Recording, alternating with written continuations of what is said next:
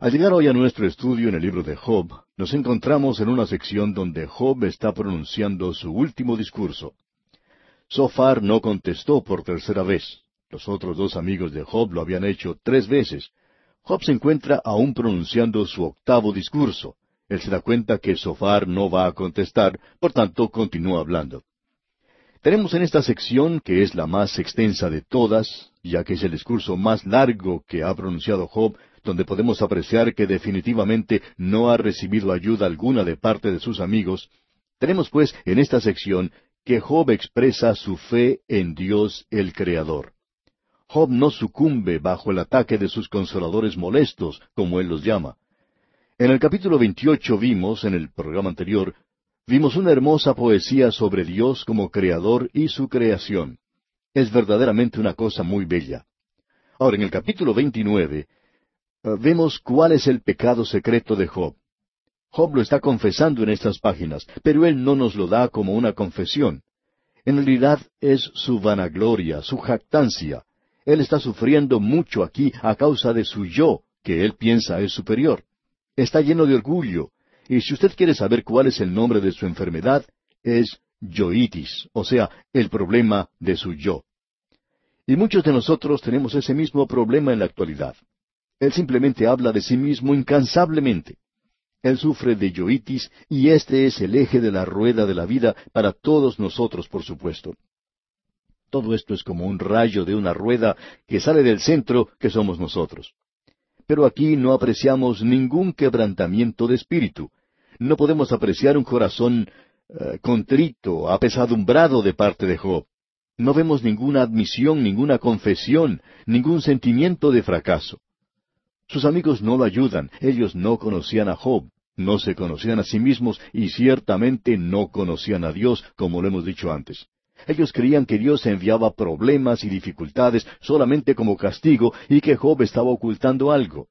Y ellos lo atacaron duramente. Eran verdaderamente consoladores miserables. Su método era diferente. Si lo resumiéramos, diríamos que Elifaz era la voz de la experiencia.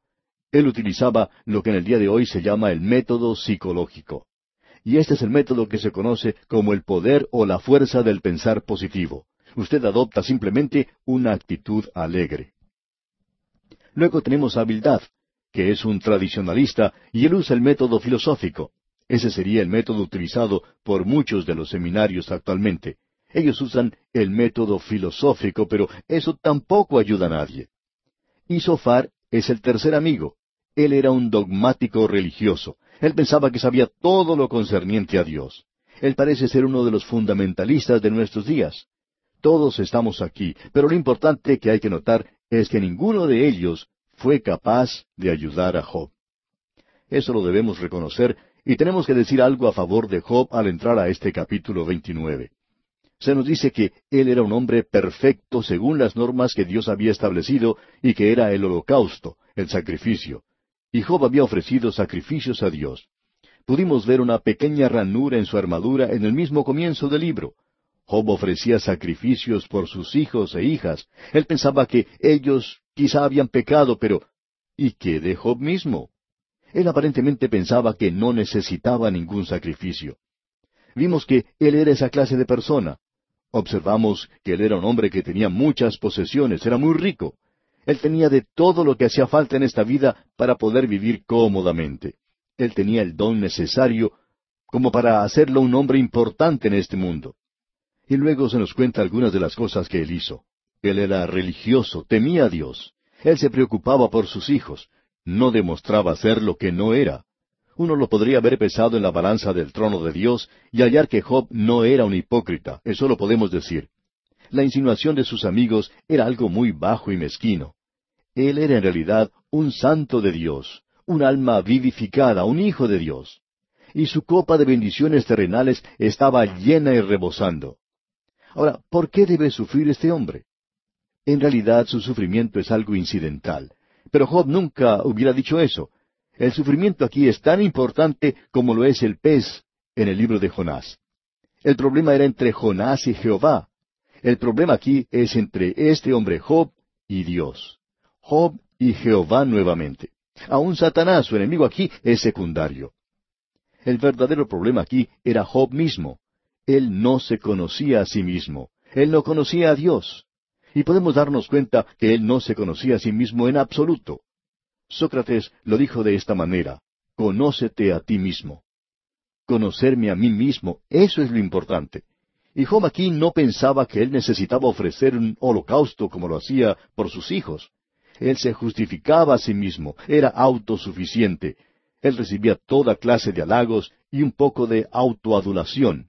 Era ese egoísmo espiritual que uno puede apreciar en la vida del hombre.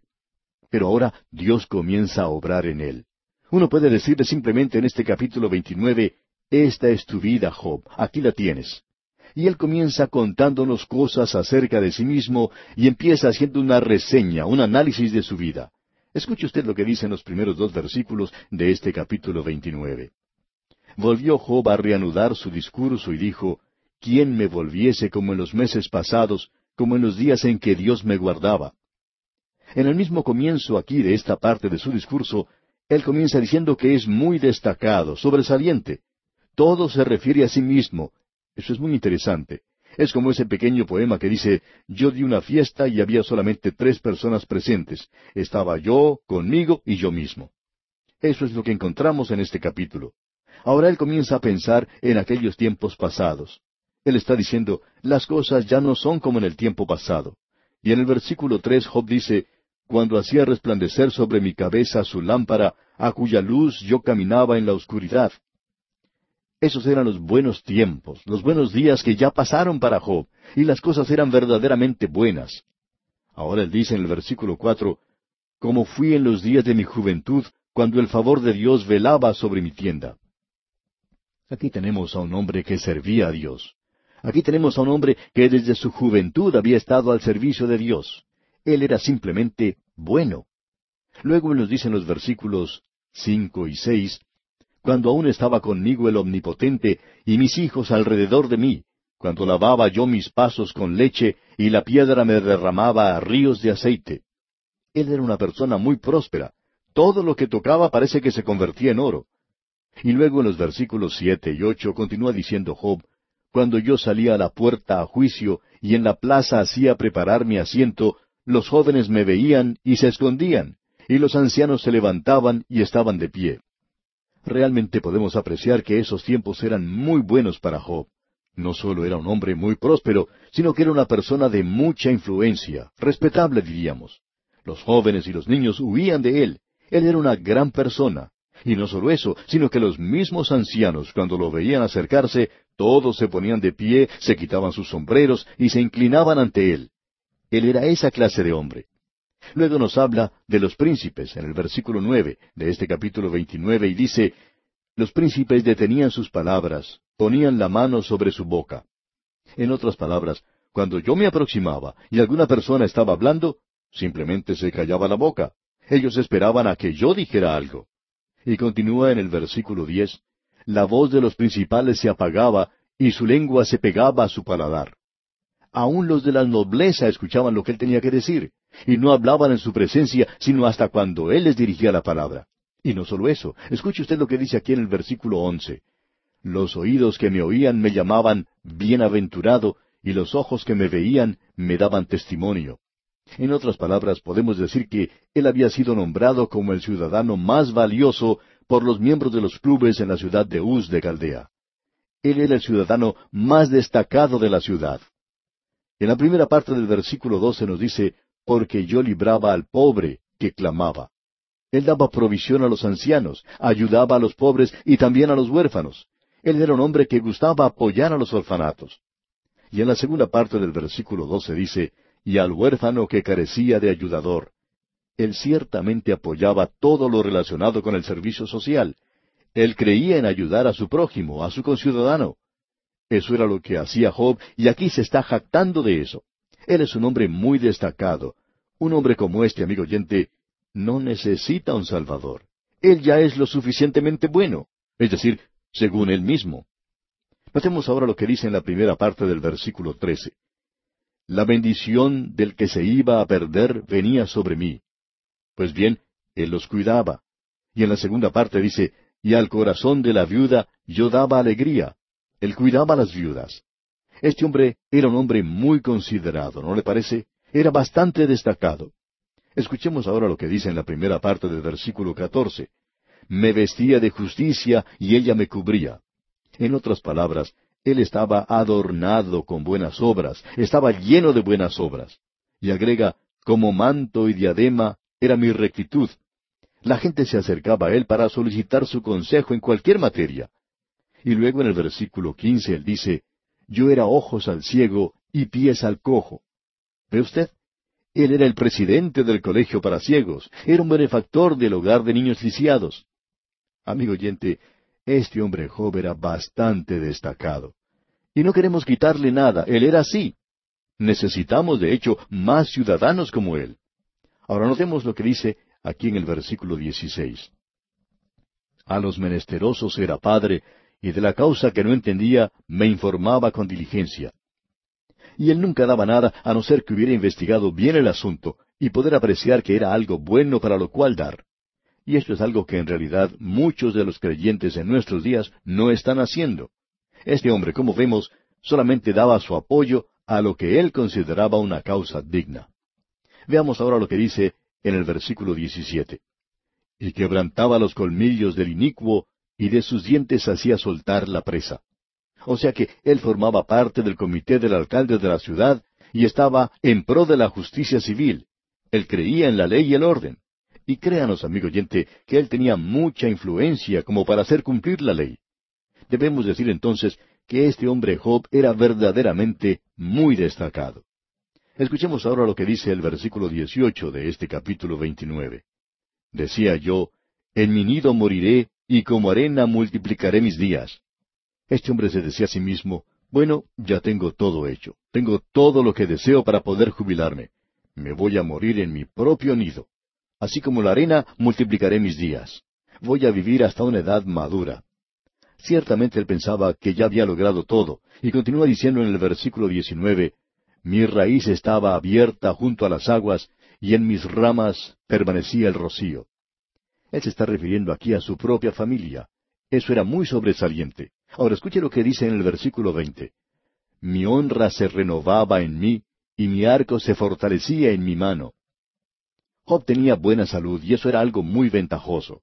Luego en el versículo 21 prosigue diciendo, me oían y esperaban, y callaban a mi consejo. En otras palabras, todo el grupo buscaba su consejo. Ellos lo llamaban por teléfono antes de tomar alguna decisión porque decían, bueno, este hombre Job es muy sobresaliente. Y no solo eso, miremos lo que dice aquí el versículo 22. Tras mi palabra no replicaban, y mi razón destilaba sobre ellos. Bueno, el gobernador de la provincia y la Corte Suprema lo llamaban antes de tomar alguna decisión para consultar con él. Simplemente tenemos que decir, amigo oyente, que este hombre Job era una persona descollante, una persona muy prominente en su ciudad. Es por eso que él decía lo que leímos aquí en el versículo 22. Tras mi palabra no replicaban, y mi razón destilaba sobre ellos. En otras palabras, él no tenía que repetir las cosas, las decía una sola vez, ya que ellos lo escuchaban atentamente. Y sigue exponiendo su caso en el versículo 23. Me esperaban como a la lluvia y abrían su boca como a la lluvia tardía. Ellos simplemente estaban pendientes de cada palabra que este hombre pronunciaba. Y en el versículo 24 dice Job, si me reía con ellos, no lo creían, y no abatían la luz de mi rostro. O sea que todos querían hacerle algún favor, todos querían estar de su lado bueno. Y luego él concluye todo esto diciendo en el versículo 25, calificaba yo el camino de ellos y me sentaba entre ellos como el jefe, y moraba como rey en el ejército, como el que consuela a los que lloran. En otras palabras, Job ocupaba el lugar más prominente en esa época de su vida. Él se gozaba en el honor, la abundancia y la influencia. Él era un plutócrata, un magnate con mucha influencia. Él era el hombre ideal, el objetivo hacia el cual la humanidad está dirigiéndose en la actualidad. Él vivía una buena vida. Él sabía lo que era tener una vida abundante. Él vivía en un lugar de opulencia, de abundancia pero él tenía una felicidad ilusoria. Era uno de esos mundos como los que conocemos en las historias o cuentos de hadas. Estaba como el mundo en el que habitaba la Cenicienta antes que el reloj diera la medianoche, antes que su carroza se convirtiera en calabaza. Él tenía una seguridad falsa. Luego, la bomba atómica cayó sobre su nido. Pero él ya nos había dicho algo en el capítulo tres. Me ha acontecido lo que yo temía. O sea que él pensaba que toda esta abundancia material sería quitada, arrebatada de él en un momento, y así fue. Él no tenía nada en que apoyarse ahora. Aún sus propios amigos se apartaron y no lo sostuvieron en su caída. Todo lo contrario, le hicieron caer con gran estrépito. Y este hombre aquí ha estado presentando su propia justicia. Escuchemos otra vez lo que dijo allá en el versículo catorce. Me vestía de justicia y ella me cubría. Como manto y diadema era mi rectitud. Él se cubría simplemente con su propia justicia. ¿Conoce usted a alguien así como él? Aquí en este capítulo él ha dicho su nombre o se ha mencionado a sí mismo más de cincuenta veces. Es simplemente yo, yo, mí, mí. Este hombre no presenta un espíritu quebrantado, contrito. No admite nada, no hace ninguna confesión. No hay ningún sentimiento de, eh, de fracaso. Esa es la condición en la que se encuentra Job. Luego continúa en el capítulo treinta y aún está teniendo el mismo problema. Leamos el primer versículo del capítulo treinta. Pero ahora se ríen de mí los más jóvenes que yo, a cuyos padres yo desdeñara poner con los perros de mi ganado. Él está diciendo, así eran las cosas antes, pero ahora estos pícaros vienen y arrojan piedras contra mí. Yo ya no les sirvo para nada. Y también dice, a los padres de estos muchachos, yo ni siquiera los habría usado para que cuidaran mi ganado. Y luego en el versículo dos y la primera parte del versículo tres dice, ¿Y de qué me serviría ni aun la fuerza de sus manos? No tienen fuerza alguna. Por causa de la pobreza y del hambre andaban solos. Ahora él comienza a describir su condición actual. Escuchemos lo que él está diciendo. Vamos a leer los versículos más destacados de este capítulo treinta, como el versículo nueve, por ejemplo, donde dice, Y ahora yo soy objeto de su burla y les sirvo de refrán. En otras palabras, ellos están haciendo refranes o cantinelas en las que ponen a Job en ridículo. Y dice entonces en los versículos diez hasta el doce de este capítulo treinta, Me abominan, se alejan de mí, y aun de mi rostro no detuvieron su saliva. Porque Dios desató su cuerda y me afligió, por eso se desenfrenaron delante de mi rostro. A la mano derecha se levantó el populacho, empujaron mis pies y prepararon contra mí caminos de perdición. Él sabía lo que era tener un movimiento de protesta bajo el liderazgo de los grupos de las universidades en su contra. Este pobre hombre Job se encontraba en una triste condición. Ahora él describe su condición. No sabemos lo que usted piensa, amigo oyente, pero estamos ya cansados de escuchar toda la jactancia de este hombre. Y ahora él está buscando simpatía, compasión. Él está tratando de lograr la compasión de ellos. Él les dice, miren la condición en la que me encuentro. Yo era un hombre muy importante. ¿Y a quién le echa la culpa, amigo oyente?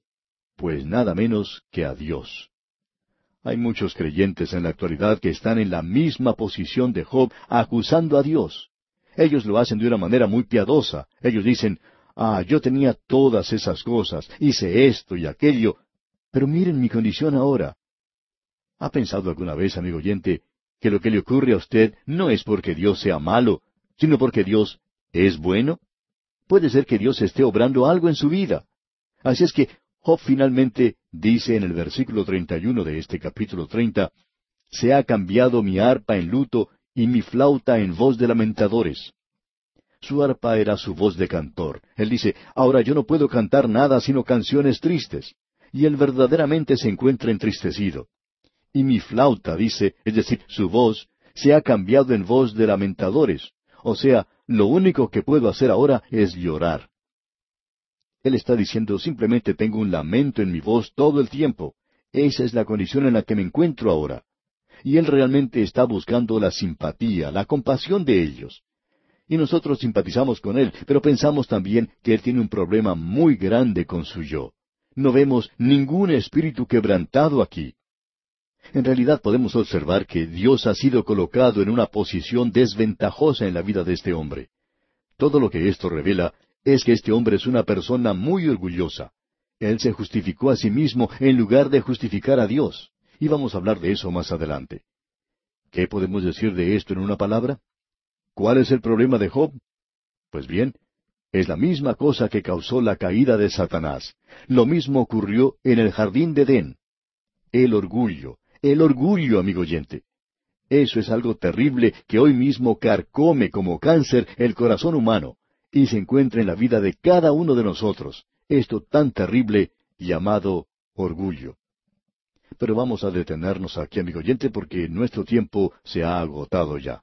Continuaremos, Dios mediante, en nuestro próximo programa.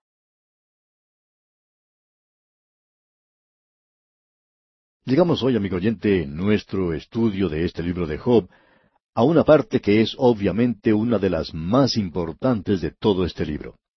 Confiamos que usted nos llevará en oración ante el trono de la gracia para que seamos capaces de brindar lo que este pasaje presenta. Hay grandes verdades en esta porción de la Escritura que de una manera u otra son un poco difíciles de presentar. Son grandes verdades que nosotros necesitamos en la actualidad. Nos encontramos en la última sección y usted recordará que tenemos una batalla verbal ante nosotros.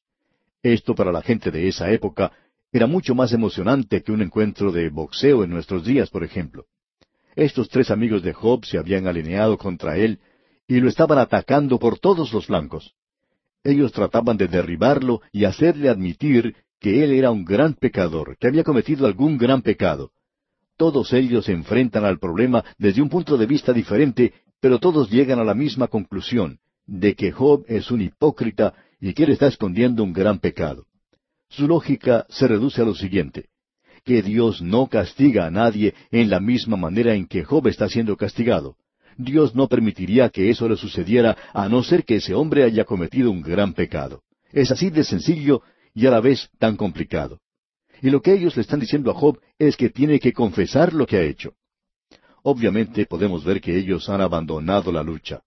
Lo que hace esto más evidente es que el último de sus amigos, Sofar, ni siquiera ha querido contestar.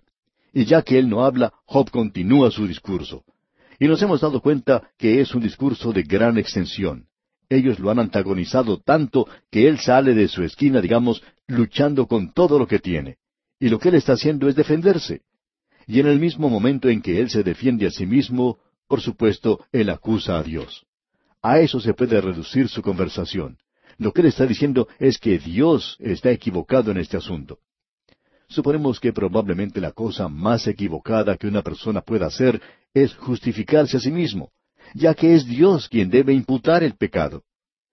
En el momento en que usted comienza a justificarse a sí mismo, amigo oyente, Dios inmediatamente tiene que señalarlo y decirle a usted lo que es.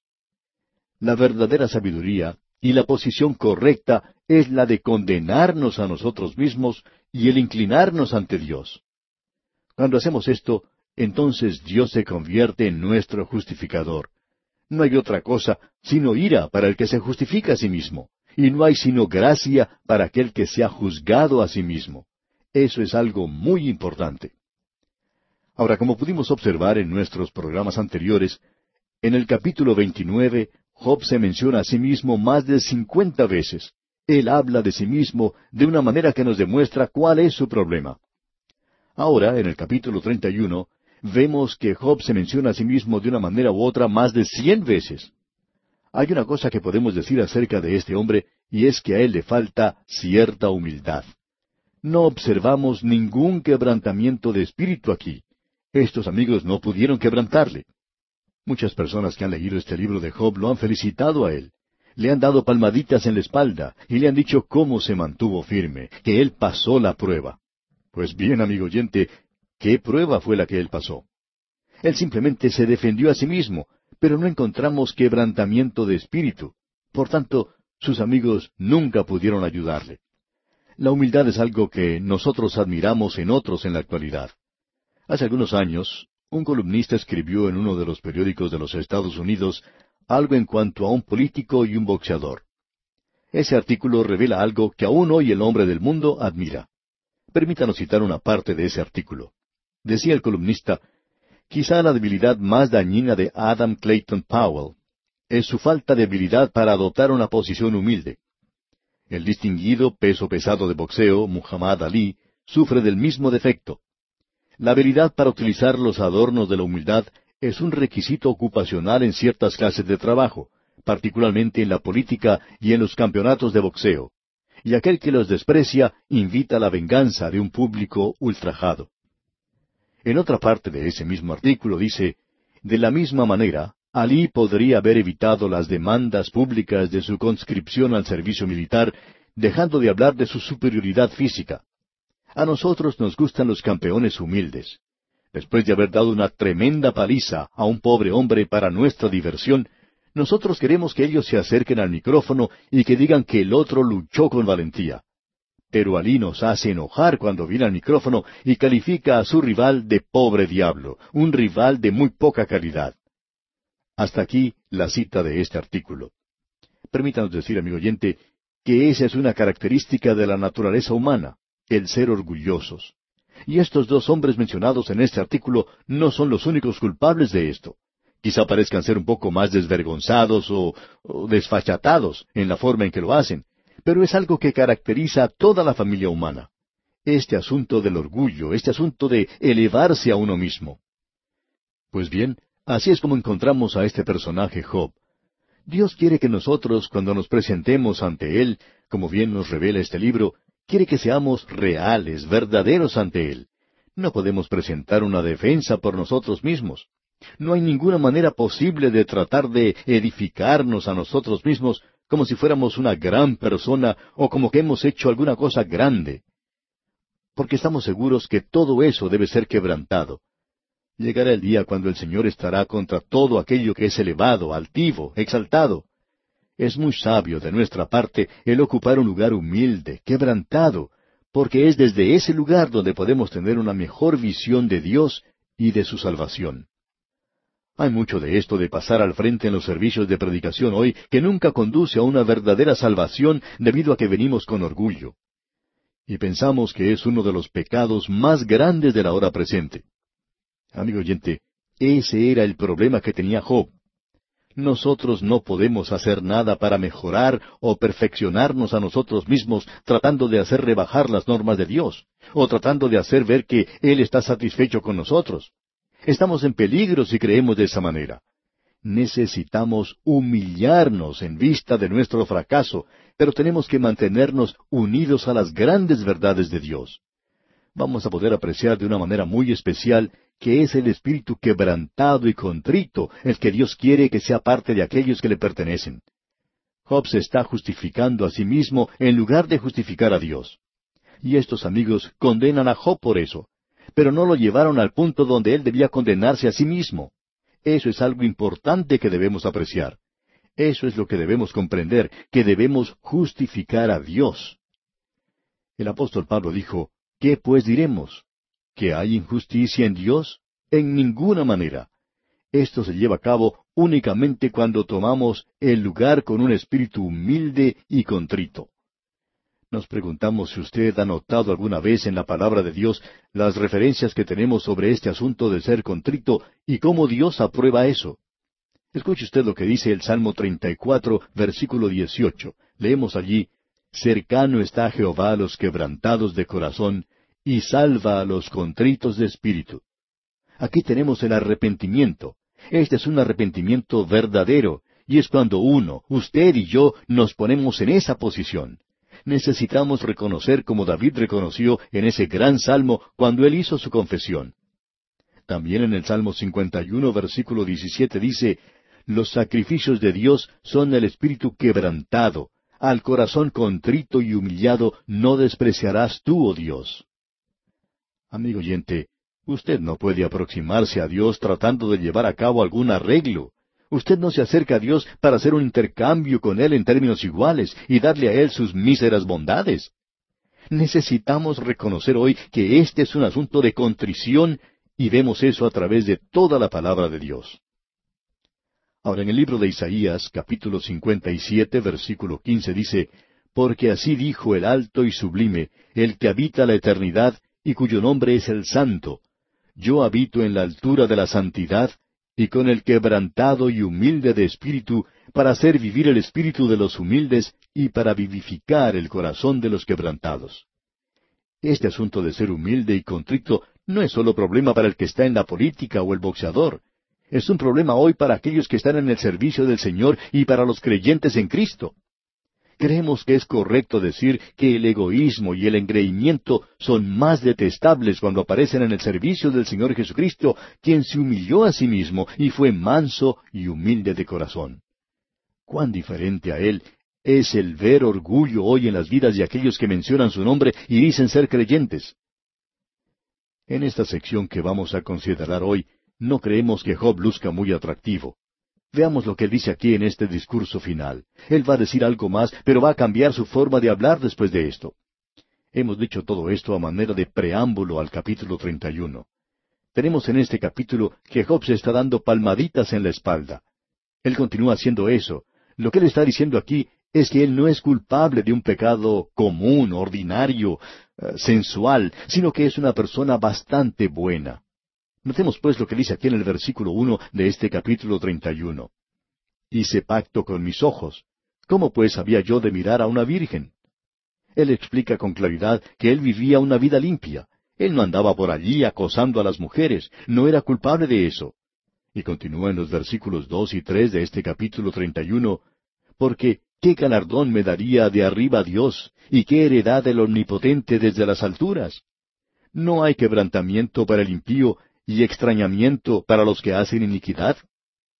Él está señalando a aquellos que hacen estas cosas. Él dice que ellos deben ser juzgados.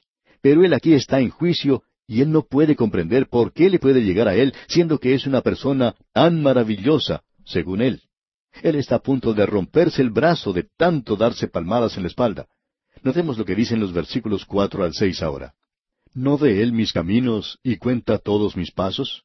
Si anduve con mentira, y si mi pie se apresuró a engaño, péseme Dios en balanzas de justicia, y conocerá mi integridad. O sea que Él está jactándose de su integridad. Pues bien, Él va a llegar a la presencia de Dios antes que finalice este libro, y va a poder apreciarse entonces a sí mismo, y cuando se vea a sí mismo, Él no verá mucha integridad allí. Escuchemos ahora lo que dicen los versículos siete y ocho de este capítulo treinta y uno de Job. Si mis pasos se apartaron del camino, si mi corazón se fue tras mis ojos, y si algo se pegó a mis manos, siembre yo y otro coma, y sea arrancada mi siembra. Job está diciendo, si yo hubiera vivido como viven los demás, pero yo no he vivido en pecado. Y sin embargo, tenemos aquí a este hombre tan orgulloso como el que más. Prosigamos ahora con los versículos nueve y diez.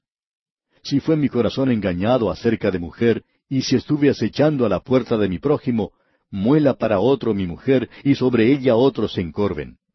En otras palabras, Job dice, si yo he sido o he hecho eso, entonces que se lleven a mi esposa si he sido infiel y falso.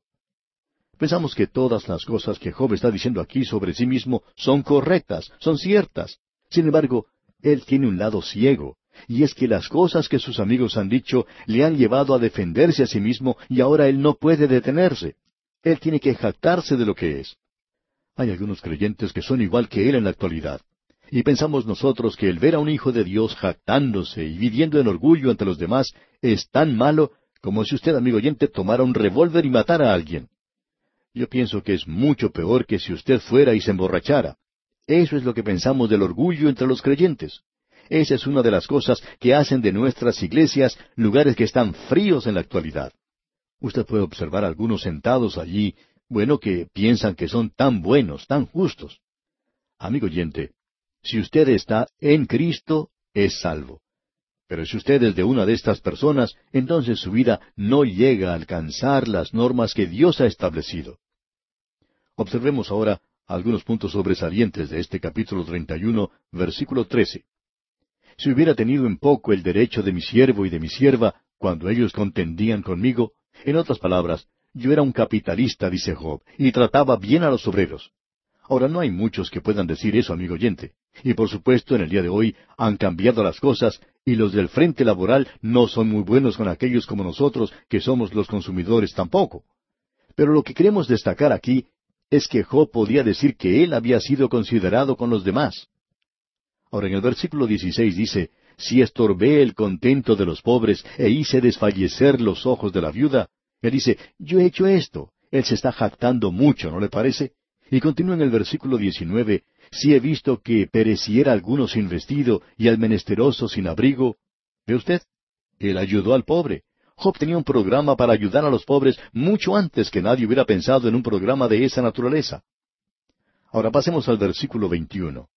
Si alcé contra el huérfano mi mano, aunque viese que me ayudaran en la puerta, él cuidaba a los huérfanos. Y ahora él vuelve a recorrer el mismo terreno que había recorrido antes. Él se está jactando de las cosas que había hecho. Pensamos que Él ha hecho estas cosas, pero Él está enorgullecido, y ahora que Él está teniendo estos problemas, lo que Él está diciendo es que Dios estaba equivocado, que Dios es injusto al tratarlo a Él de esa manera. Y hay muchos creyentes que están diciendo eso en la actualidad. Amigo oyente, si usted y yo nos pusiéramos en el lugar donde pudiéramos alabar el nombre de Dios sobre todo lo demás, y nos viéramos a nosotros mismos en el polvo y tomáramos el lugar que allí nos corresponde, Escuchamos ahora lo que dice Job en el versículo 29 de este capítulo 31. Si me alegré en el quebrantamiento del que me aborrecía, y me regocijé cuando le halló el mal. Él dice, yo no me regocijé cuando mi enemigo tropezó y tenía problemas. Y luego en los versículos 32 y 33 dice, el forastero no pasaba fuera la noche, mis puertas abría al caminante. Si encubrí como hombre mis transgresiones, escondiendo en mi seno mi iniquidad, él dice, bueno, ya he presentado todo.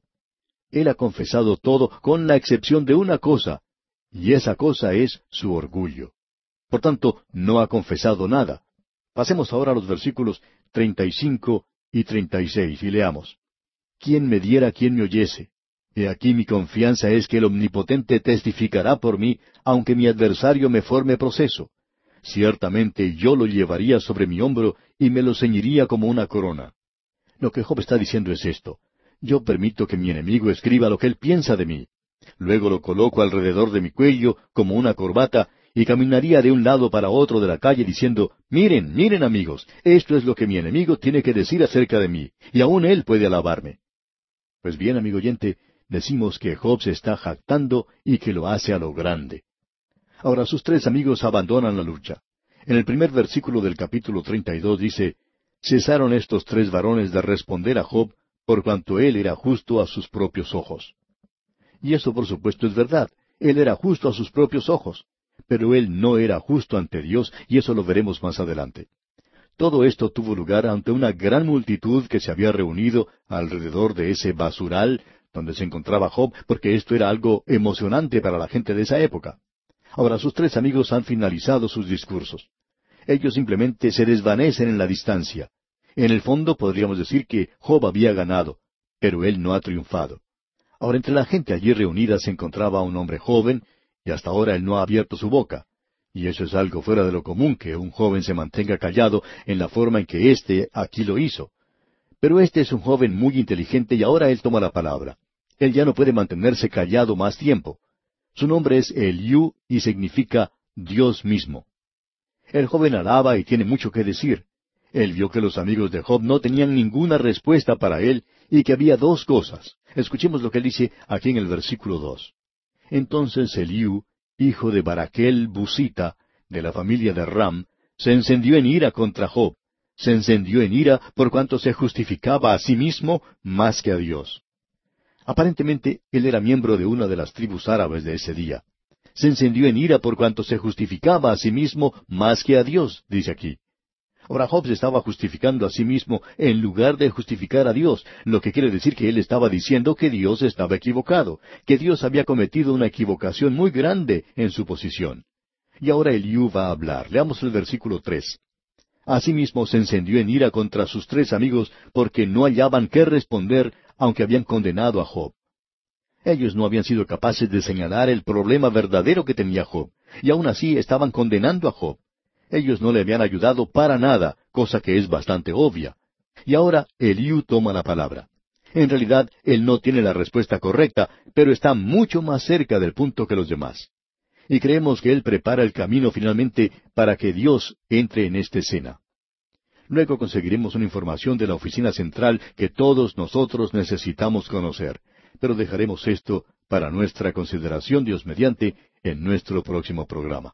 Por hoy, amigo oyente, vamos a detenernos aquí porque nuestro tiempo se ha agotado ya.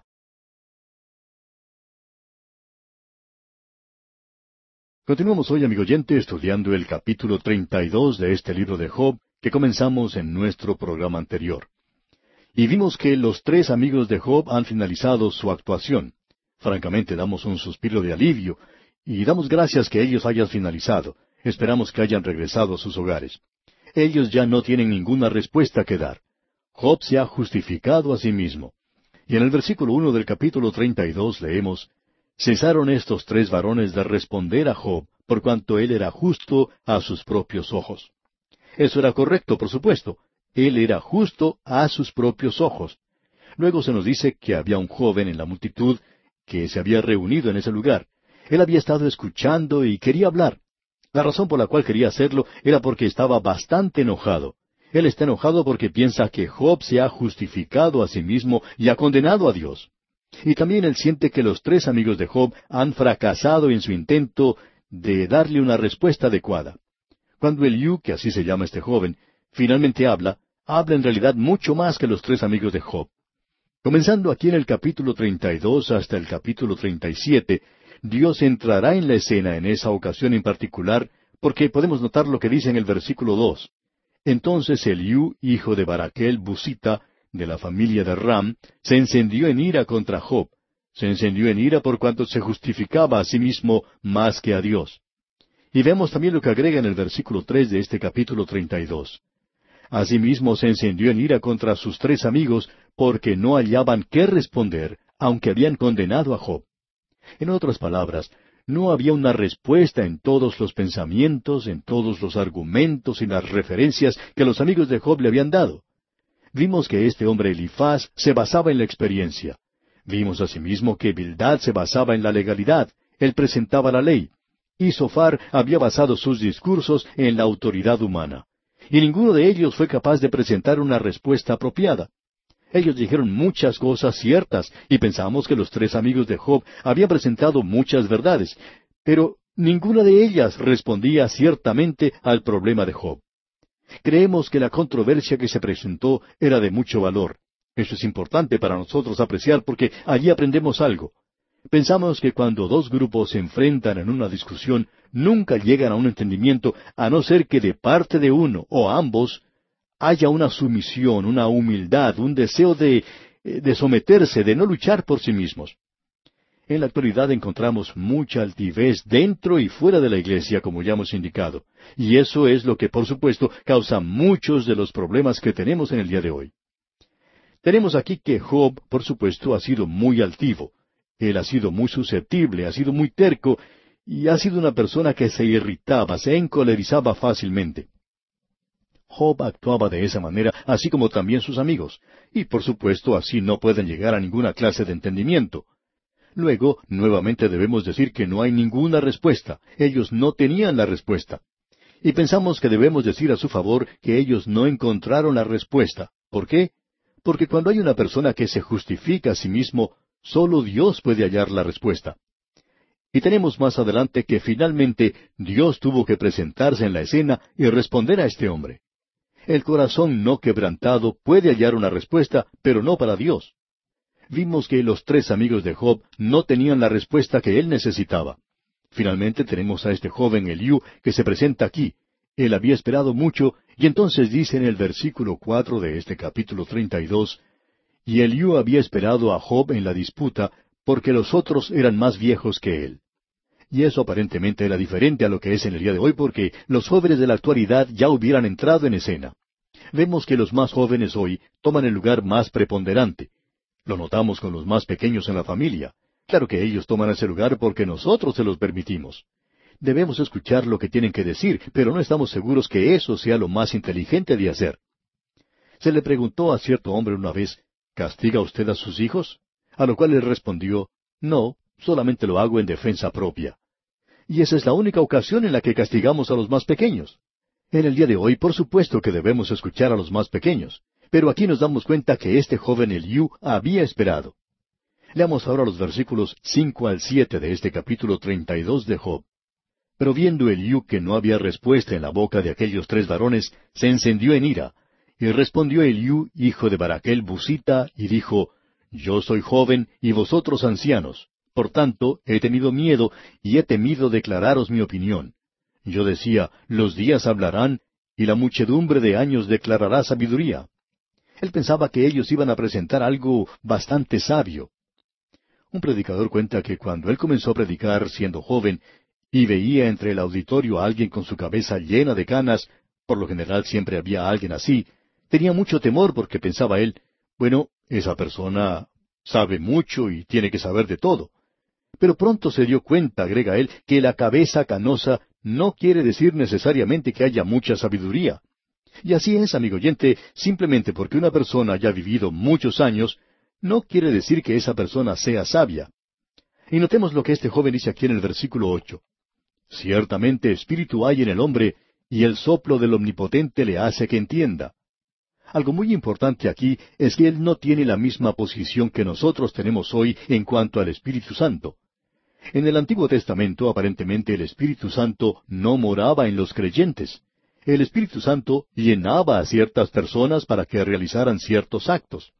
Besaleel, por ejemplo, fue una de las personas sobre las cuales descendió el Espíritu de Dios. Él era un hombre con una capacidad extraordinaria para labrar oro y otros materiales preciosos y madera. Fue el principal constructor de artículos para el tabernáculo, el candelero de oro, el arca del pacto, el propiciatorio, todo eso. Todo esto necesitaba de un talento especial, y el Espíritu de Dios descendió sobre él para que realizara esa tarea. Y el Espíritu Santo descendió sobre grandes hombres. Por eso David podía orar de la siguiente manera, No quites de mí tu Santo Espíritu. El Espíritu Santo había morado en David como rey, pero no tenemos ninguna enseñanza en el Antiguo Testamento que indique que el Espíritu de Dios morara de continuo en los hombres. Así es que no le dé demasiada importancia a lo que Liu dice en cuanto a esto, sino que él reconoce que el Espíritu de Dios y sólo la inspiración del Todopoderoso puede dar entendimiento. Eso es algo maravilloso y simplemente quiere decir lo siguiente, amigo oyente, que existe solamente una autoridad válida y que esa autoridad es la palabra de Dios. Los grandes hombres no siempre son los más sabios. Ahora leamos en el versículo nueve lo que dice Eliú. No son los sabios los de mucha edad, ni los ancianos entienden el derecho. Ahora él está diciendo que el Espíritu de Dios y la inspiración del Todopoderoso da el entendimiento.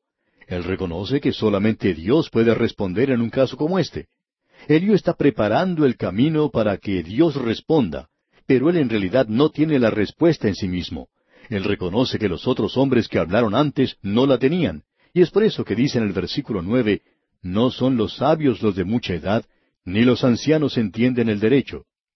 Eso por supuesto es verdad y ha sido demostrado, creemos nosotros, en las vidas de estos hombres aquí, y que ellos no siempre son sabios. Notemos ahora lo que dice Eliú al continuar su discurso en los versículos diez al doce. Por tanto yo dije, Escuchadme, declararé yo también mi sabiduría. He aquí yo he esperado a vuestras razones, he escuchado vuestros argumentos en tanto que buscabais palabras. Os he prestado atención, he aquí que no hay de vosotros quien redarguya a Job y responda a sus razones. Y eso por supuesto es absolutamente cierto. Luego en el versículo trece él agrega, para que no digáis, nosotros hemos hallado sabiduría, lo vence Dios, no el hombre. Y eso lo molestaba a Eliú porque él pensaba que estos hombres deberían ser capaces de contestar a Job y ellos no lo habían podido hacer.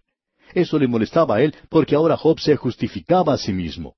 Job piensa que ahora ha sido vindicado y en esa posición que se encuentra ahora se siente muy confiado, engreído.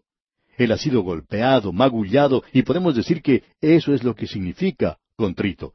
La palabra contrito quiere decir magullado. Y eso es algo que le ocurrió a Job. Él se ha enfrentado en el cuadrilátero con Satanás y ha estado luchando vuelta tras vuelta contra él y ahora con sus amigos. Y este hombre Job sale de esa lucha golpeado, magullado, no hay duda alguna. Pero él no se encuentra o no se siente contrito aún. Los sacrificios de Dios son del espíritu quebrantado. Al corazón contrito y humillado no despreciarás tú, oh Dios. Eso lo dice David. Y Job aún no ha llegado a ese punto, pero ha sido golpeado bastante. Dios todavía no ha acabado con él y él actuará en Job muy pronto. Y hoy, amigo oyente, es solamente Dios quien puede dar la respuesta en este asunto de la justificación propia para el orgulloso y el arrogante. Solamente Dios tiene la respuesta para personas así. De vez en cuando llega alguna persona que dice, Tengo un hijo que ha ido a la universidad y ahora él es muy educado, él sabe todo. ¿Cómo le responde usted a una persona así? Pues bien, solamente Dios puede tratar con una persona así. En el momento en que usted y yo nos justificamos a nosotros mismos, amigo oyente, podemos estar seguros de una cosa. Podemos entrar al cuadrilátero con Dios y bueno, usted ya sabe que Él puede magullarnos un poco. Y esa es la manera en que la mayoría de nosotros debe ser tratado. Tenemos que ser golpeados, magullados, y eso es lo que nos da un espíritu contrito. Eso es lo que nos lleva al lugar de la humildad. Tenemos el ejemplo de un espíritu así en Juan Wesley. Se cuenta que en cierta ocasión Wesley se encontraba cruzando un puente muy angosto y se encontró con un enemigo suyo en el centro del mismo puente. No había lugar para poder pasar y su enemigo se plantó en medio del puente y le dijo, Yo nunca le doy paso a una bestia. Wesley lo miró por un momento y luego le dijo, Bueno, yo siempre se lo doy. Y retrocedió hasta el comienzo del puente y permitió que el otro pasara. Siempre hemos pensado, amigo oyente, que esa es la mejor respuesta que uno puede dar en un caso así. No hay muchas personas que estén dispuestas a retroceder, a dar un paso atrás, pero Wesley estaba dispuesto a hacerlo. Luego tenemos un espíritu verdaderamente contrito. Pensamos en la confesión que dio Horacio Bonar. Él dijo, fui ante Dios y le confesé mi frialdad, mi indiferencia y mi orgullo. Y luego, al terminar, volví otra vez ante Dios y me arrepentí de mi arrepentimiento. Amigo oyente, uno puede realmente llegar a humillarse de esa manera. Cuando usted puede llegar al punto de arrepentirse de su mismo arrepentimiento, es muy fácil llegar a enorgullecerse de su arrepentimiento. Veamos ahora lo que nos dice aquí el versículo 16 de este capítulo 32 de Job. Yo pues he esperado, pero no hablaban, más bien callaron y no respondieron más. Tenemos aquí la sugerencia de que este joven Eliú puede ser el autor de este libro. ¿Se ha dado usted cuenta de lo que él está haciendo aquí? Él está usando una expresión o habla utilizando el pronombre yo en un sentido en el que puede dar a entender que él escribió el libro. Él dice en el versículo 16, Yo pues he esperado, pero no hablaban, más bien callaron y no respondieron más. Pensamos que este hombre puede haber sido el autor del libro. Prosigamos con los versículos 17 y 18. Por eso yo también responderé mi parte, también yo declararé mi juicio, porque lleno estoy de palabras y me apremia el Espíritu dentro de mí. Nuevamente tenemos aquí una declaración tremenda de parte de este hombre Eliú. Él dice que el Espíritu de Dios lo apremia a él. Pensamos que es una de las cosas más maravillosas que puede expresar cuando dice, me gustaría decir más, pero no lo voy a hacer ahora. En la actualidad encontramos que muchos de nosotros somos demasiado altivos, somos muy susceptibles, tratamos las cosas tercamente. Somos como Job, nos irritamos fácilmente. Estamos siempre listos, como él lo estaba en este asunto, a vindicarnos a nosotros mismos y no queremos que nadie nos reprenda. No hay suavidad de tono ni ese toque delicado, no hay nada que sea tierno ni consolador, no tenemos ese aceite excelente que podemos echar en las aguas revueltas. Somos altivos. No tenemos un corazón contrito ni ojos llenos de lágrimas. Nosotros no estamos siendo magullados, no nos sentimos contritos. Nosotros más bien hacemos gala, ostentación. ¿No es cierto que los que nos consideramos fundamentalistas hacemos ostentación de nuestra propia experiencia como Elifaz? Y nos gusta entregarnos a un espíritu de legalidad como lo hacía Sofar, y luego introducimos la autoridad humana como lo hace Bildad. Pero no hay nada de ese espíritu y de la mente de Cristo que tiene que haber. Eliú dice en la segunda parte del versículo 18, y me apremia el espíritu dentro de mí, me detiene. La escritura dice, la blanda respuesta quita la ira. Y la mayoría de nosotros no somos capaces de ser así. Quizá usted lo sea, amigo oyente, pero yo probablemente esté pensando en mí mismo. Luego Eliú continúa en este discurso que es el más prolongado de todos. Y en los primeros dos versículos del capítulo treinta y tres dice, Por tanto, Job, oye ahora mis razones y escucha todas mis palabras. He aquí yo abriré ahora mi boca, y mi lengua hablará en mi garganta. Él dijo, yo voy a hablar, voy a decir algo aquí. Y él insistirá en varias grandes verdades que son ciertas, digamos de paso. Entonces dice en el versículo cuatro, El Espíritu de Dios me hizo, y el soplo del Omnipotente me dio vida. Una gran verdad, amigo oyente. ¿De dónde viene usted? Salgo de todo lugar y llego aquí. Sí, pero el Espíritu de Dios me hizo y el soplo del Omnipotente me dio vida. Luego Eliú dice en los versículos cinco y seis de este capítulo treinta y tres, Respóndeme si puedes, ordena tus palabras, ponte en pie. Heme aquí a mí en lugar de Dios, conforme a tu dicho. De barro fui yo también formado. Él está diciendo, tú has querido tener a un hombre que te represente ante Dios, y aquí este joven Eliú está dispuesto a hacer precisamente eso. Él le dice a Job, de barro fui yo también formado. Y en los versículos siete al nueve nos dice, He aquí mi terror no te espantará, ni mi mano se agravará sobre ti. De cierto, tú dijiste a oídos míos, y yo oí la voz de tus palabras que decían, Yo soy limpio y sin defecto, soy inocente y no hay maldad en mí. Lo que Eliú está diciendo aquí es que primeramente Dios está en lo justo en todo lo que hace.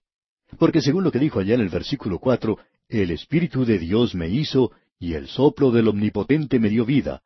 Él continúa diciendo que Dios no solo está en lo justo en todo lo que hace, sino que Dios ha creado al hombre y que Dios no es responsable ante nadie. Escuche lo que dice Eliú cuando continúa hablando en los versículos diez hasta el doce. He aquí que él buscó reproches contra mí y me tiene por su enemigo, puso mis pies en el cepo y vigiló todas mis sendas. He aquí, en esto no has hablado justamente, yo te responderé que mayor es Dios que el hombre. Dios no es responsable ante nadie, amigo oyente. Y seguimos adelante ahora con el versículo trece. ¿Por qué contiendes contra él? Porque él no da cuenta de ninguna de sus razones. Eliú le está diciendo ahora a Job, ¿qué te crees tú que piensas que le puedes responder a Dios? Dios no es responsable ante ti. Y amigo oyente, usted sabe que Dios no es responsable ante usted tampoco, ni ante mí. Él no es responsable, Él no tiene que dar ninguna razón, ninguna explicación por lo que hace. Algunas personas dicen, ¿por qué permite Dios que esto me ocurra a mí? Bueno, yo no sé por qué, amigo oyente, porque Dios no es responsable ante usted. Él no tiene por qué decirle. Él no tiene por qué decirme a mí lo que me pasa. Él me pidió que confiara en Él. Dios nunca dijo que yo saldría de la oscuridad. Dios dijo, pon tu mano en la mía y te guiaré a través de la oscuridad. Tienes que confiar en mí. Él no ha dicho que quitaría la oscuridad. Notemos ahora lo que dice el versículo catorce. Sin embargo, en una o en dos maneras habla Dios, pero el hombre no entiende. Esa es la forma en que Dios habla, creemos nosotros, aún en este día. Y el versículo quince dice, por sueño, en visión nocturna, cuando el sueño cae sobre los hombres, cuando se adormecen sobre el lecho. Pensamos que cuando uno va a esos lugares donde el Evangelio no ha llegado aún, donde la palabra de Dios no ha llegado todavía, usted encontrará que Dios utiliza métodos que usó en los días que ya han pasado. Notemos lo que dicen ahora los versículos 16 y 17 de este capítulo 33 entonces revela al oído de los hombres y les señala su consejo para quitar al hombre de su obra y apartar del varón la soberbia. Esa es la raíz del problema de Job. Este asunto del orgullo que ha entrado en su vida. Lo que Dios está diciendo es esto. Dios instruye al hombre a través de la disciplina. Y luego en los versículos 29 y 30 agrega, He aquí todas estas cosas hace Dios dos y tres veces con el hombre para apartar su alma del sepulcro y para iluminarlo con la luz de los vivientes. Y Dios utiliza estas cosas como dice aquí. Eliú sugiere que esa es la razón para la personificación, como leímos en los versículos seis y siete de este mismo capítulo treinta y tres. Heme aquí a mí en lugar de Dios, conforme a tu dicho. De barro fui yo también formado. He aquí mi terror no te espantará, ni mi mano se agravará sobre ti. Él hace de la personificación algo esencial. Amigo oyente, este es un capítulo tremendo como bien podemos apreciar. Y aquí vamos a detenernos por hoy. Continuaremos Dios mediante en nuestro próximo programa.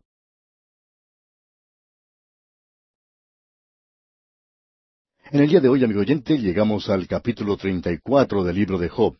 Pero antes de estudiarlo, quisiéramos hacer un resumen de lo que ha dicho hasta ahora Eliú. Los tres amigos de Job que habían llegado a visitarlo han finalizado sus discursos. Podemos decir que todo lo que ocurrió terminó en un empate. Si pudo haber un ganador, quizá ese era Job, pero no creemos que él haya ganado. Simplemente hicieron tablas, como se dice.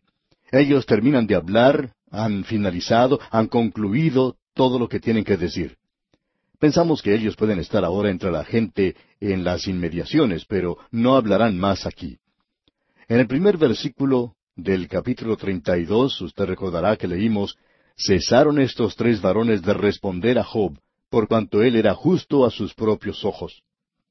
Estos hombres habían agotado totalmente el arsenal de argumentos que tenían.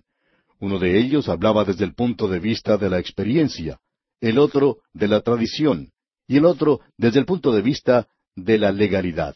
Y todo lo que ellos hicieron fue poner a Job a la defensiva, e hicieron resaltar más el hecho de que Job era un hombre que se sentía sin culpa, que no tenía humildad, que no se subyugaba y tampoco se mortificaba. Esa era su naturaleza. En ningún momento, a través de todo lo que hemos leído, hemos podido escuchar a Job decir, yo soy un hombre de labios impuros, yo vivo entre gente de labios impuros. En ningún momento dice, sé que en mi carne no mora cosa buena. Por cierto que lo único que él ha hecho es alardearse, jactarse de su propia justicia. Lo interesante de notar aquí, amigo oyente, es que hasta cierto punto esa era la verdad. Job tenía esas cualidades. Dios al mismo comienzo del libro nos había manifestado, nos había revelado que este hombre era un hombre justo.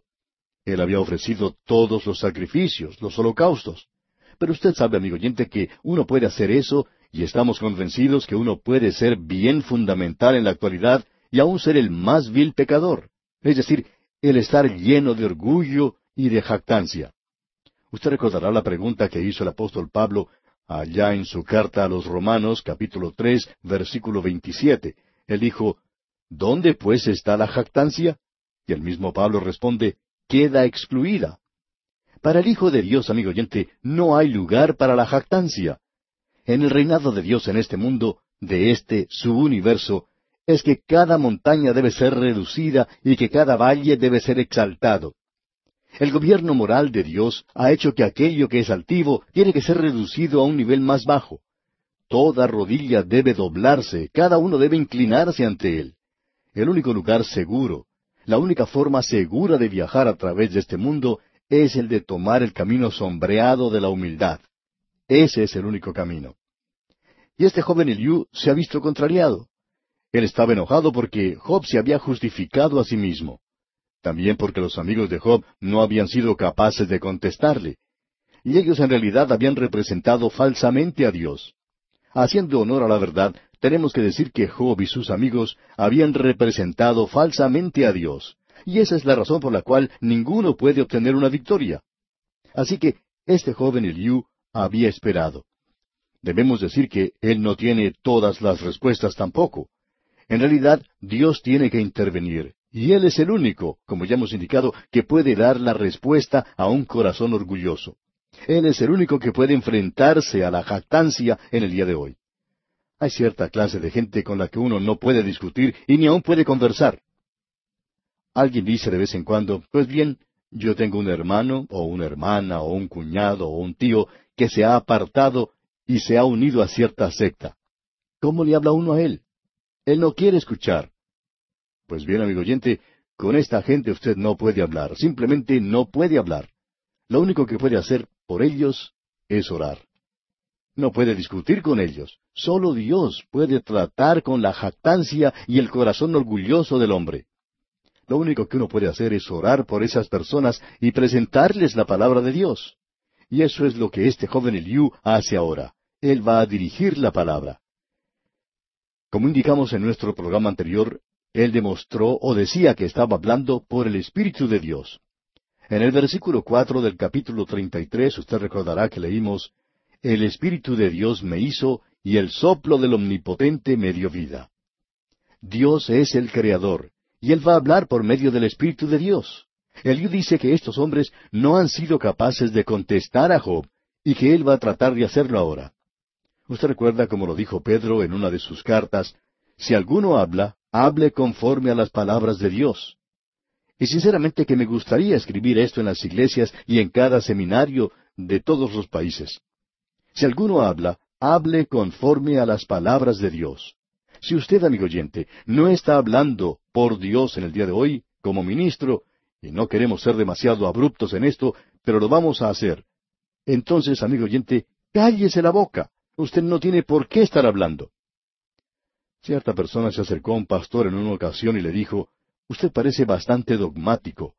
A lo cual el pastor le respondió, Sí, me alegro que ha notado eso de que soy dogmático. Entonces la otra persona dice, Pues bien, hay otras maneras de mirar la Biblia. Y después de poco tiempo, el pastor descubrió que este hombre era un legalista. Él pensaba que uno podía guardar, cumplir los diez mandamientos y comenzó a tratar de acercarse utilizando otro punto de vista. Él dijo, ¿Ha pensado que puede haber otra explicación? Y el pastor le respondió, Pues sí. Hay veces cuando yo pensaba que probablemente había varias maneras de hacerlo, pero mientras más estudio la palabra de Dios, continuó el pastor, más me doy cuenta que la forma en que Dios salva es por medio de su gracia, y soy dogmático en cuanto a eso. Soy dogmático sobre muchas cosas que se mencionan en la palabra de Dios, y es porque la misma palabra de Dios es dogmática. Y continuó, soy dogmático en cuanto a la deidad del Señor Jesucristo. Él es el Hijo de Dios. Soy dogmático sobre el hecho de que Él nació de una virgen, que hizo milagros, murió una muerte de sustitución en la cruz, resucitó de la tumba corporalmente, ascendió a los cielos y está sentado a la diestra de Dios. Y Él es el Cristo viviente en este mismo momento. Y Él regresará un día. Sí, hermano, yo soy dogmático. Este hombre entonces miró al pastor y le dijo, Entonces creo que no vale la pena hablar con usted. Y a esto el pastor replicó, Si usted tiene algo nuevo que presentar, un punto de vista diferente, estará perdiendo su tiempo, le puedo asegurar. Si alguno habla, hable conforme a las palabras de Dios. Ahora hay tal cosa como una ignorancia dogmática, por supuesto. Pero estamos diciendo que cuando usted está hablando por Dios, de la palabra de Dios, si usted no está seguro de eso, entonces no tiene nada que decir. ¿Ha notado usted que Zacarías, antes de nacer Juan el Bautista, no podía creer que su esposa Elizabeth iba a tener un hijo, y que entonces quedó mudo, y que no tenía nada que decir hasta cuando nació la criatura? Usted puede darse cuenta que la incredulidad es siempre muda. No tiene nada que decir. Ahora, esto no quiere decir que no hable mucho, habla demasiado. Sin embargo, ningún ministerio tiene poder, no tiene ningún valor, no tiene ningún fruto, a no ser que esa persona esté hablando conforme a las palabras de Dios. Apreciamos mucho a este joven Eliú aquí, aunque él no tiene toda la verdad. Vemos aquí que él comienza dejando bien en claro el hecho de que, según su opinión, él no es nada y que toda la suficiencia se encuentra en Dios. Y en realidad ese era el problema de Job, ¿no le parece? Él no tomó el lugar de la nada y que Dios era todo suficiente. Esa es la única forma, pensamos nosotros, en que cualquier hombre puede ser efectivo en su ministerio en la actualidad. Estamos enseñando métodos en lugar de humildad.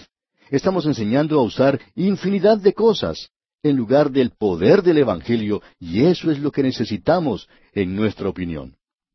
Allá en el capítulo 32 de este libro de Job, los versículos 21 y 22 leemos, No haré ahora acepción de personas, ni usaré con nadie de títulos lisonjeros, porque no sé hablar lisonjas, de otra manera, en breve mi hacedor me consumiría. Esto nos gusta mucho, amigo oyente. Nunca hemos podido ser muy buenos en este asunto de halagar a los demás, especialmente a los que están en el ministerio tratamos de permanecer en la región de la verdad y no exagerar la verdad para nada. Creemos que esta idea de aplaudir y de lisonjear a los otros hombres es en realidad hediondez a la nariz de Dios. Es importante que nosotros en la actualidad no intentemos lisonjear demasiado a los hombres. Desafortunadamente hay muchos creyentes en la actualidad que tienen sus lenguas negras de tanto lamer zapatos. Y creemos que si usted se inclina ante el Señor Jesucristo, usted no necesita lamer los zapatos de nadie. Creemos que se podría quitar mucho de eso. Ahora nuevamente debemos decir que estamos haciendo una recapitulación de este hombre Eliú porque es importante que apreciemos las cosas que él está presentando. Pensamos que él tiene dos elementos en su ministerio que les faltaba a los demás. Uno de ellos es la gracia y el otro es la verdad. Usted recuerda que se dijo que Juan el Bautista vino según la ley, y que la ley vino por Moisés y por aquellos que le siguieron. Pero la gracia y la verdad vinieron por el Señor Jesucristo. Y este hombre que vivió tanto tiempo antes del Señor Jesucristo tenía este discernimiento que es algo verdaderamente sorprendente, aunque él no tenía un entendimiento completo de eso. Lo que él está enfatizando aquí es una verdad que los otros hombres no enfatizaron para nada que el hombre debe ser llevado al punto de conocerse a sí mismo, de ver su condición verdadera, de confesar lo que él es realmente. Job necesitaba eso. Él no se conocía a sí mismo y tampoco conocía a sus amigos, y sus amigos no le podían dar ese conocimiento. Y allí estaba el gran problema. Y por supuesto, no había gracia en lo que ellos le decían. Lo que ellos querían inculcarle era que él era un hipócrita. Tú eres culpable de algún pecado terrible, o de otra manera esto no te estaría pasando. Dios sería injusto si Él dejara que te ocurriera esto sin causa. Y por supuesto, esa era la posición que Job iba a tomar diciendo, Dios ha permitido que todo esto me ocurriera, y Él no tiene ningún derecho de hacerlo porque Dios es justo. Usted puede darse cuenta, amigo oyente, que uno no ha dicho toda la verdad y que no ha presentado la gracia de Dios cuando habla de esa manera. Todo es legalismo. Ahora, en el capítulo 33 podemos leer nuevamente los versículos uno al tres. Por tanto, Job, oye ahora mis razones y escucha todas mis palabras. He aquí yo abriré ahora mi boca y mi lengua hablará en mi garganta. Mis razones declararán la rectitud de mi corazón y lo que saben mis labios lo hablarán con sinceridad. Eso es algo muy importante. Y en realidad aquí tenemos como si fuera un anticipo de la personificación. Continuemos con el versículo cuatro de este capítulo treinta y tres. El Espíritu de Dios me hizo y el soplo del Omnipotente me dio vida. Dios es el Creador, y los versículos cinco y seis dicen, Respóndeme si puedes, ordena tus palabras, ponte en pie. Heme aquí a mí en lugar de Dios, conforme a tu dicho. De barro fui yo también formado. Este hombre Eliú quiere ocupar el lugar de mediador entre Job y Dios. Obviamente él no es el hombre para eso, pero revela la gran necesidad aquí de un hombre así.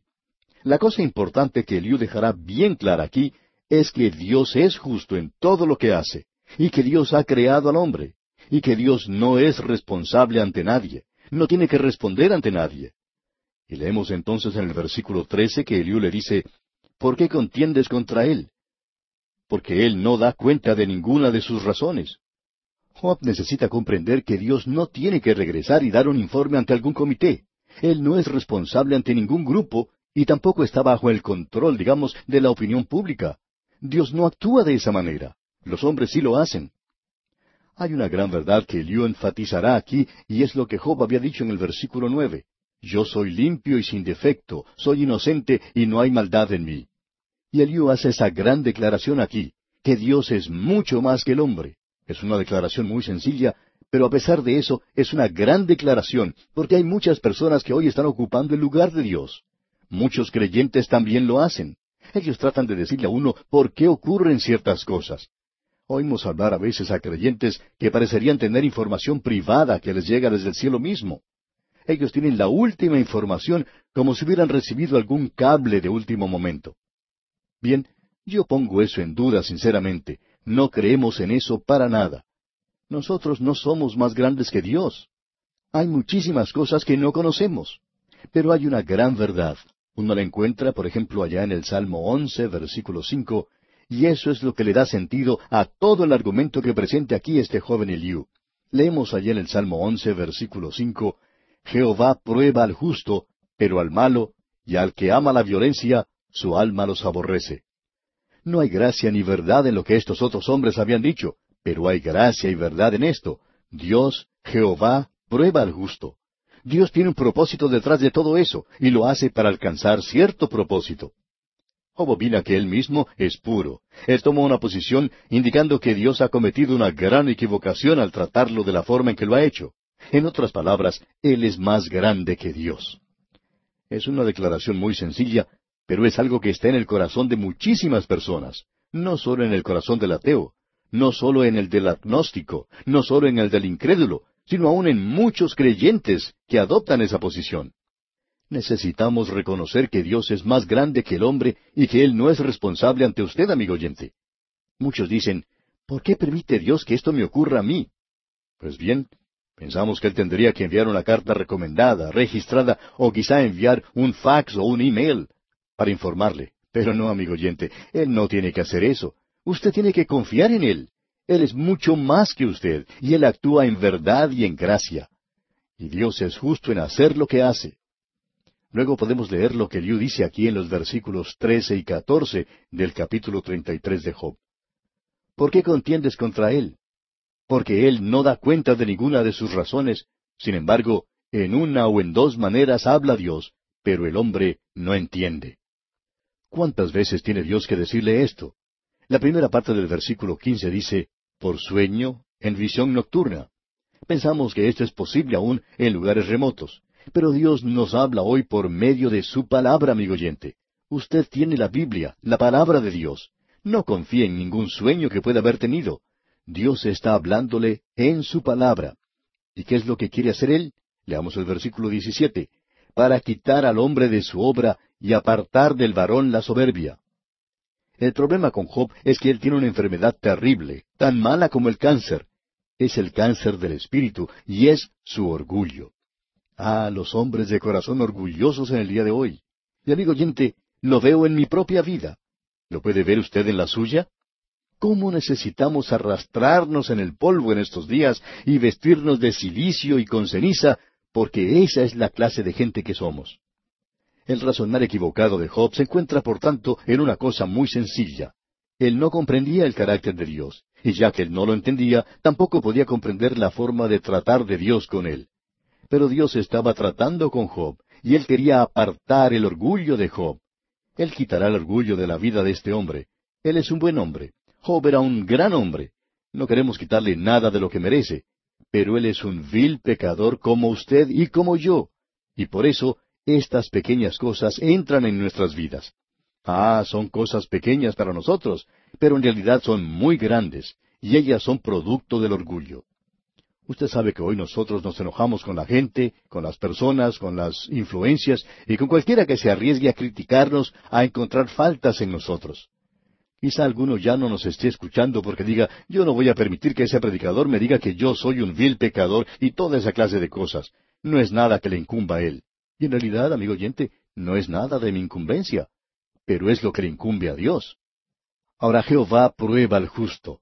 Sus ojos ven, sus párpados examinan a los hijos de los hombres.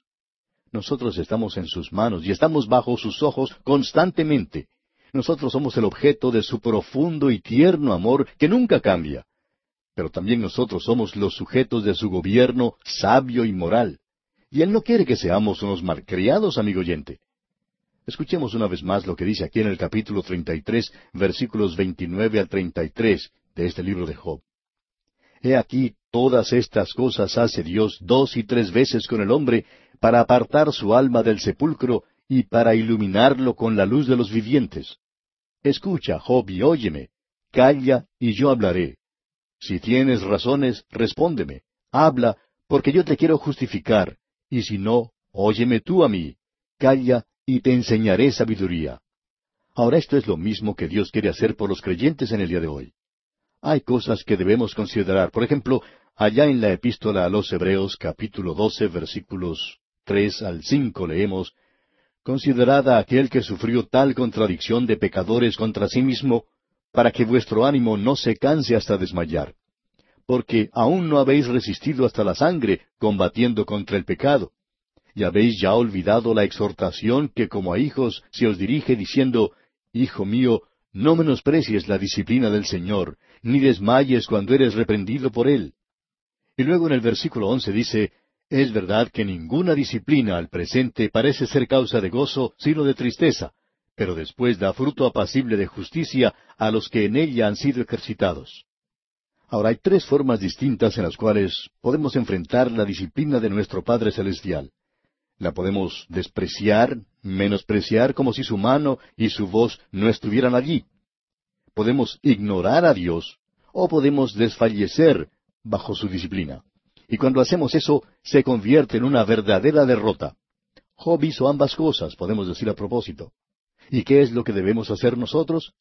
Podemos ser ejercitados por ello y producirá en nosotros el fruto de justicia en nuestras vidas. Dios permite que los problemas lleguen a los suyos y Él disciplina a cada hijo que recibe. Así que ese es el gran propósito que está detrás de todo lo que le ha estado sucediendo a Job. Y Dios lo llevará a una consumación tremenda. Y aquí vamos a detenernos por hoy porque nuestro tiempo ha culminado por este día.